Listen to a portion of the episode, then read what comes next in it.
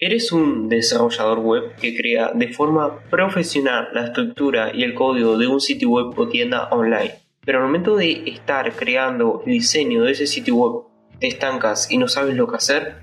No te preocupes porque en este episodio vamos a hablar sobre 6 tips de diseño para desarrolladores web. Y quédate hasta el final porque el sexto tips es muy potente. Pero antes de comenzar con los 6 tips, quiero comentarte que si estás necesitando un sitio web o tienda online para tu negocio, marca personal o algún otro tipo de proyecto, recuerda que me puedes contactar a través del formulario de contacto o el botón de WhatsApp que puedes encontrar en mi sitio web de facundocaceres.com para que yo con gusto te ayude a lanzar tu sitio web o tienda online. Sin más nada que agregar, ahora sí comenzamos con este episodio. Hola, bienvenido, bienvenido a un nuevo episodio del podcast de negocios digitalizados. Mi nombre es Facundo Cáceres y como te comenté al principio de este episodio, hoy vamos a hablar sobre 6 tips que puedes utilizar para diseñar un sitio web o tienda online. Comenzamos con los 6 tips. Primer tip, crea un prototipo. Lo primero que deberías hacer para crear un sitio web o una tienda online, tanto para tus proyectos personales como para tus clientes, es crear un prototipo o un boceto de cómo va a ser la estructura, el contenido y lo más importante, la usabilidad del sitio web. O sea, cómo va a ser la experiencia de usuario dentro de ese sitio web o tienda online. Sé que puede sonar algo obvio, pero hay desarrolladores que crean sitio web sin haber definido un prototipo y me incluyo porque yo al principio no hacía un prototipo y después cuando estaba creando la página me quedaba estancado y lo más importante, demoraba mucho más de lo que había planificado para crear ese sitio web, porque iba a sin haber definido cómo hacer ese sitio web. Por esa razón es imprescindible que crees un prototipo para ahorrar tiempo y dinero. Y cabe mencionar que este prototipo lo puedes hacer a lápiz o papel o lo más recomendable sería que utilices un programa especializado para crear prototipos de aplicaciones web y aplicaciones móviles, como puede ser Adobe XD, Figma o, y esta aplicación te la recomiendo encarecidamente, Lunacy. La verdad que Lunacy es una increíble aplicación porque, primero que nada, es completamente gratuita. Si lo escuchaste bien, es completamente gratuita, no es free premium, no tiene una prueba gratuita, no, es completamente gratis. Y lo mejor de todo, sin anuncios. La verdad que te la recomiendo encarecidamente. La gran ventaja que tiene es que es gratuita y es muy fácil de utilizar.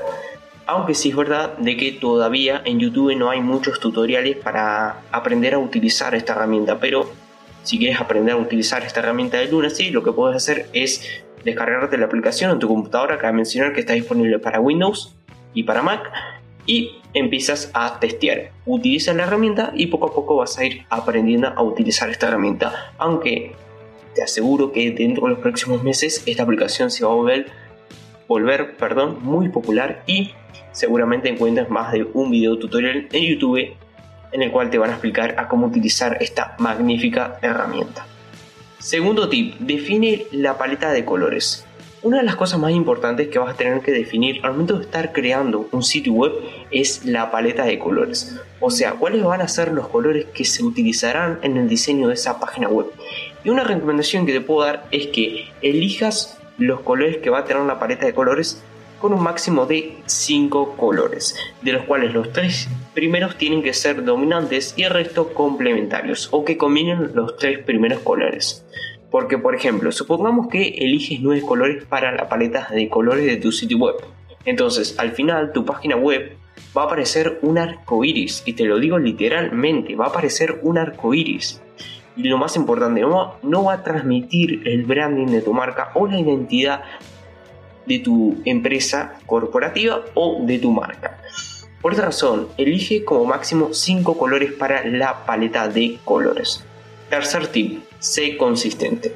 A los seres humanos nos encanta el perfeccionismo, o sea, que todo se encuentre a la perfección y alineado. Esto nos ayuda a lograr mejores cosas, pero en algunas ocasiones puede ser un arma de doble filo porque nos impide tomar acción.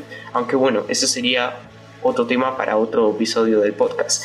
Pero te comenté esto porque al momento de estar creando el diseño de tu sitio web o tienda online, vas a tener que tener consistencia y reglas para crear el diseño de esa página web. Como por ejemplo, utilizar siempre el mismo tamaño para separar las secciones de la página web o usar el mismo tamaño para los párrafos del contenido de tu sitio web. Entonces recuerda, sé consistente para crear el diseño de tu página web, porque los usuarios lo van a notar y lo van a agradecer. Cuarto tip, utiliza fuentes de calidad. Lo más importante de un sitio web seguramente sea el contenido y por ende lo que queremos conseguir o lograr es que el usuario lea ese contenido. Pero imagínate que el texto de tu página web no es legible porque estás utilizando una mala fuente, como puede ser Arial u otras fuentes que te ofrecen los navegadores por defecto, que son bastante malas, si te soy sincero. Entonces recuerda, elige buenas fuentes para tu sitio web, para que el texto de los contenidos sea legible y se pueda entender. Es más, te recomiendo que utilices las tipografías de Google Fonts, porque es la mejor fuente de imágenes que te puedes encontrar en internet ahora mismo y por si fuera poco es completamente gratuito. Puedes encontrar este banco de fuentes buscando en Google Google Fonts. Entras a la primera página web y te va a aparecer una larga lista de tipografías o fuentes que puedes utilizar en tu sitio web o tienda online. Quinto tip, no utilices el negro. Yo te recomendaría que no uses el negro en tu sitio web tanto para los textos, botones o otros contenidos de tu página web, porque el negro es un color muy agresivo para la vista y queda un poco feo. Entonces, en vez de utilizar el negro, lo que podías usar es el gris. Y ojo, mucho cuidado, tampoco con lo que dije anteriormente, te estoy diciendo que no utilices nunca el negro en tu sitio web o en tu página web. No, ni mucho menos. Porque obviamente que esto también va a depender del diseño de tu sitio web. Pero si te lo puedes permitir, no utilices el negro sino que utiliza el gris. Sexto tip, mira otros sitios web para inspirarte. Habrá ciertos momentos en los cuales no vas a sentirte inspirado o creativo para hacer el diseño de ese sitio web o tienda online. Seguramente en más de una ocasión te habrás pasado que estás frente a la computadora y no sabes lo que hacer. Y no te preocupes, yo también me he pasado por esta situación.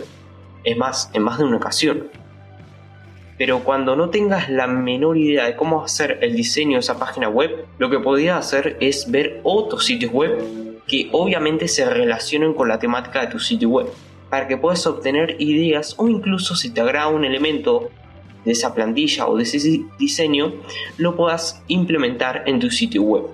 Y ojo, mucho cuidado, con esto tampoco estoy diciendo que copies otros sitios web, no, ni mucho menos. Simplemente quiero comentarte que en esos momentos donde las ideas no fluyan, puedes ver otros sitios web para inspirarte y para empezar a mover esa rueda de la creación de esa página web o de esa tienda online.